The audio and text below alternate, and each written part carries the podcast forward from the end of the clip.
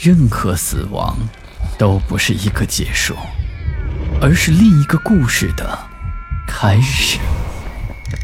操纵这一切的是飘在背后的幽灵，还是隐藏在人心的恶鬼？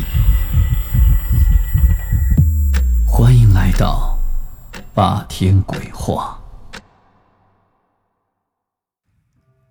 我非常喜欢去户外徒步和露营，大部分的地点都在荒山野岭之上。而有一年的冬天，我们去韶关的船叠顶露营，却经历了。令人后怕的诡异经历。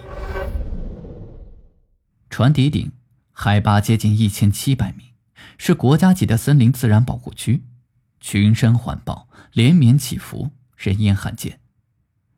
而那天到达营地的时候，已经是傍晚了。冬天日短夜长，所以我们匆匆忙忙的安营扎寨。我选择较为平坦的小坡扎营，有些队友为了省事儿，直接在草堆里进行扎营。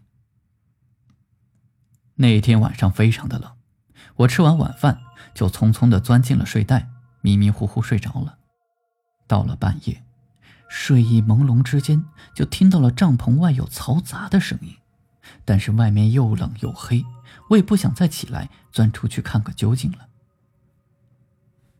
到了第二天早上，我被冻醒了，只见帐篷外面已经结了一层霜，天空灰蒙蒙的，没有太阳。周围的队友也陆陆续续的醒了来。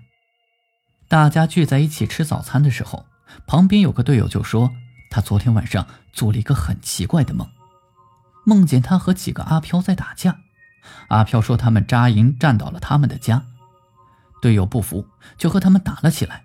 这队友打赢了，打赢以后还梦到阿飘的家里人来接他，之后他就从梦中惊醒了。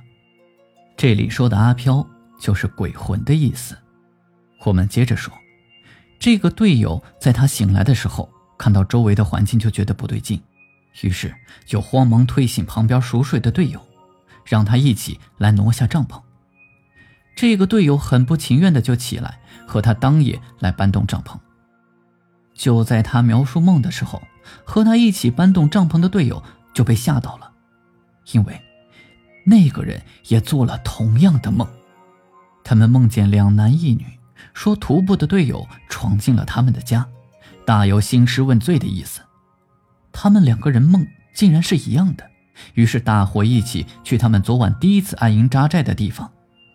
原来，他们昨晚扎寨的地方是个坟地。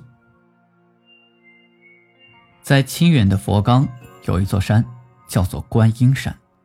观音山山清水秀，树荫很茂密，溪流一路由上而下。远近有名的夏季旅游景点，但是观音山有个不安全的因素，就是夏天常常会因为暴雨引致洪水泛滥，而夺走人的性命。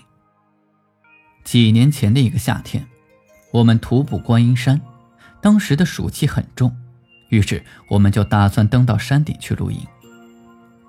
我们三四点钟左右进的山，山里面树荫茂盛，一路溯溪而上。非常的清凉。徒步了两个多小时，我们到达了山腰时休息了一下。那个时候是五点左右，山里已经开始阴冷，而且光线阴暗。有几个队友去前面小解，看到他们更前面有几个男女一路飞奔向山上走。那几个男女的速度都非常快，我们的队友就觉得很诧异，因为山上有悬崖，走那么快很不安全。我们的队友就想追上去，可是想不到体力很好的那个队友一路的追，始终都离那几个男女有好一段的距离。我那个队友，是公认体力好的强旅，他就觉得很不服气，就怎么样的也得追赶上他们。他跑得气喘吁吁，最终还是追上了。于是他就拍了其中的一个男的说：“哎呀，兄弟，你们体力可真好啊！”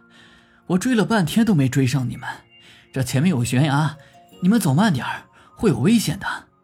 而结果，被他拍肩膀的那个年轻男子脸色惨白，面无表情的回头，阴森森的说：“我们的装备被冲走了，我们找不到回家的路了。我的那个队友听完就打了个冷战，起了一身的鸡皮疙瘩。等醒悟过来的时候，那几个男女已经飘得很远了。后来，我们下山的时候，他把这个经历告诉了山下的当地人。当地人问他是不是看到的是三男两女，他回答说是。原来，就在一个星期前，观音山半夜突发洪水，把小溪旁边扎营的三男两女给冲走了，五个人都是惨死。